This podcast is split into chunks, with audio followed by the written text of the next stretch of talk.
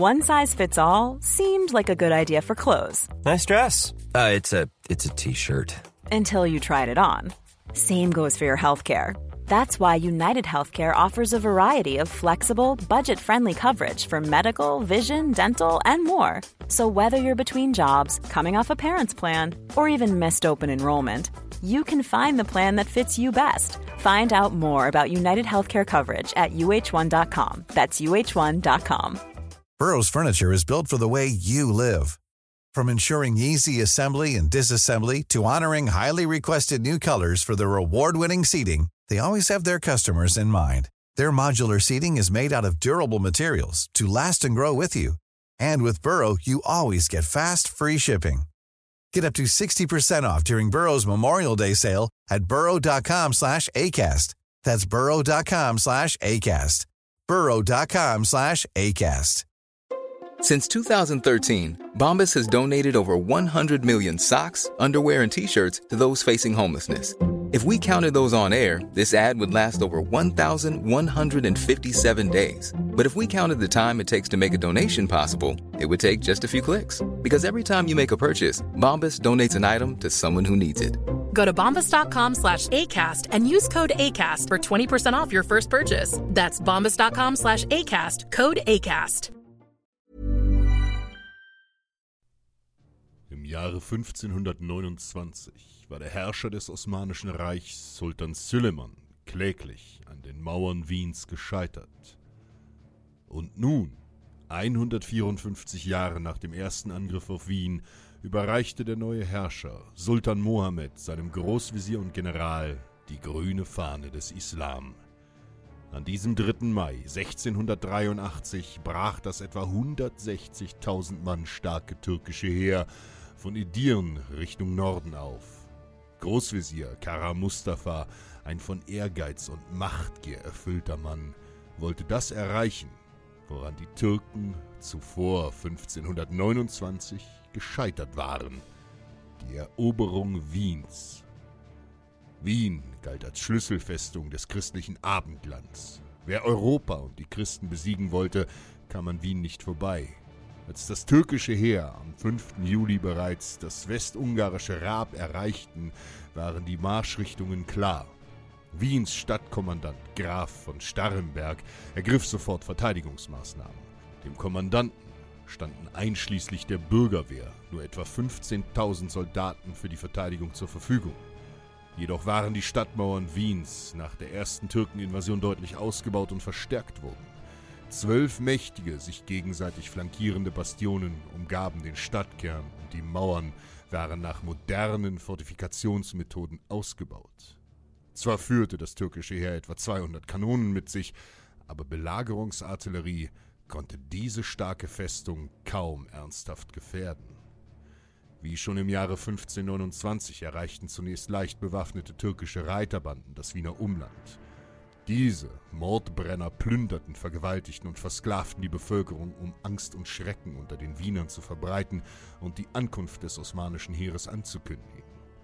Alle Orte rings um Wien, wie Hainburg, Schwächert, Pellendorf und Lahr, wurden niedergebrannt. Doch die Gräueltaten ließen die tapferen Wiener nicht verzagen. Die begannen ihre Festungsmauern noch weiter auszubauen. Am 14. Juli 1683 war es soweit. Kara Mustafas Truppen standen vor der Stadt. Der Großvezier ließ zunächst eine Zeltburg auf der Schmelz, einer Wiesenfläche westlich der Stadt errichten und am folgenden Tag begannen die Beschießungen. Bereits am 16. Juli war Wien komplett eingeschlossen. Von Nussdorf im Norden über Dornbach im Westen bis Simmering im Süden. Doch schon bald merkte Kara Mustafa, dass seine meist kleinkalibrigen Kanonen nur wenig gegen die dicken Stadtmauern ausrichten konnten. Der Großvezier ließ daraufhin, wie schon bei der ersten Türkenbelagerung 1529, Gräben ziehen und Tunnel mit Sprengminen graben. Trotz Gegenmaßnahmen und erbitterten Tunnelkämpfen gelang es den Osmanen am 2. August, eine große Sprengladung nahe dem Schottentor zu zünden, wodurch Teile der Stadtmauer einstürzten.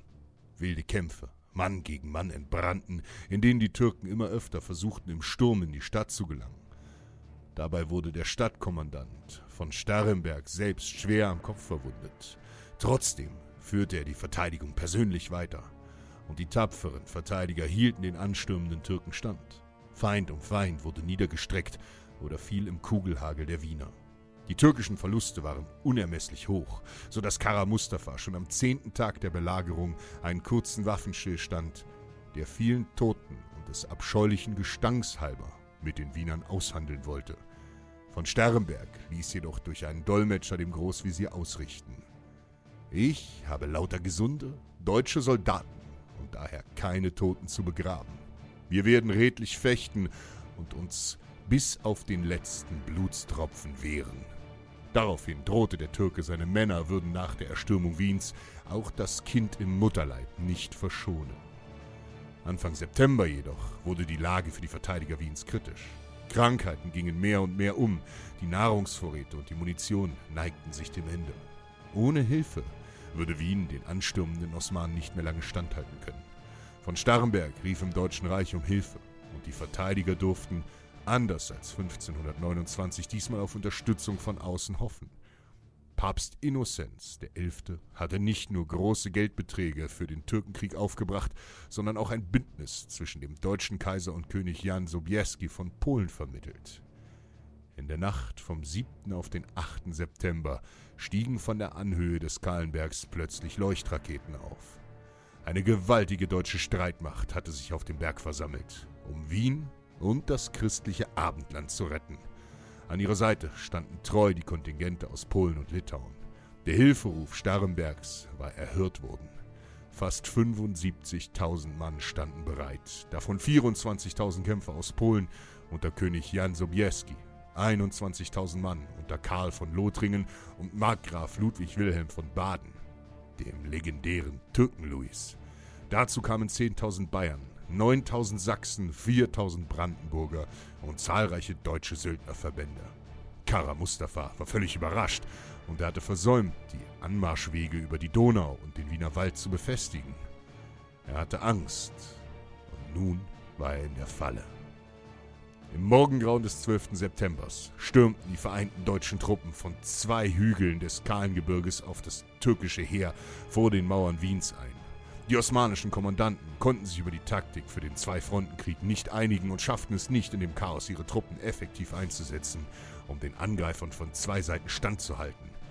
Im Sturm von den Hügeln wurden die Türken wie Gras niedergemäht. Aber noch waren die Türken in der Überzahl. Nach zwölf Stunden erbitterten Kämpfen schickte nun auch der polnische König Jan Sobieski seine berüchtigten Flügelhusaren in die Schlacht, um den Osmanen den Todesstoß zu geben. Auch die gewaltige deutsche Kavallerie aus gepanzerten Reitern donnerte in die feindlichen Reihen. Die vereinte Kavallerie ritt wie ein Sturm über die schreienden Türken. Die gesamte christliche Streitmacht ging zum Generalangriff über. Denn auch die Wiener begannen mit einem Ausfall, als sie sahen, dass die Schlacht zugunsten der Christen ausging und stürmten die Laufgräben der Osmanen.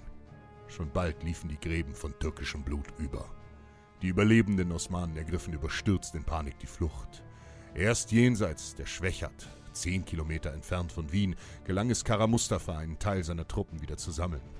Doch das Heer war besiegt und das christliche Abendland gerettet. Der Großvezier hatte versagt und musste sich vor dem Sultan für die Niederlage verantworten.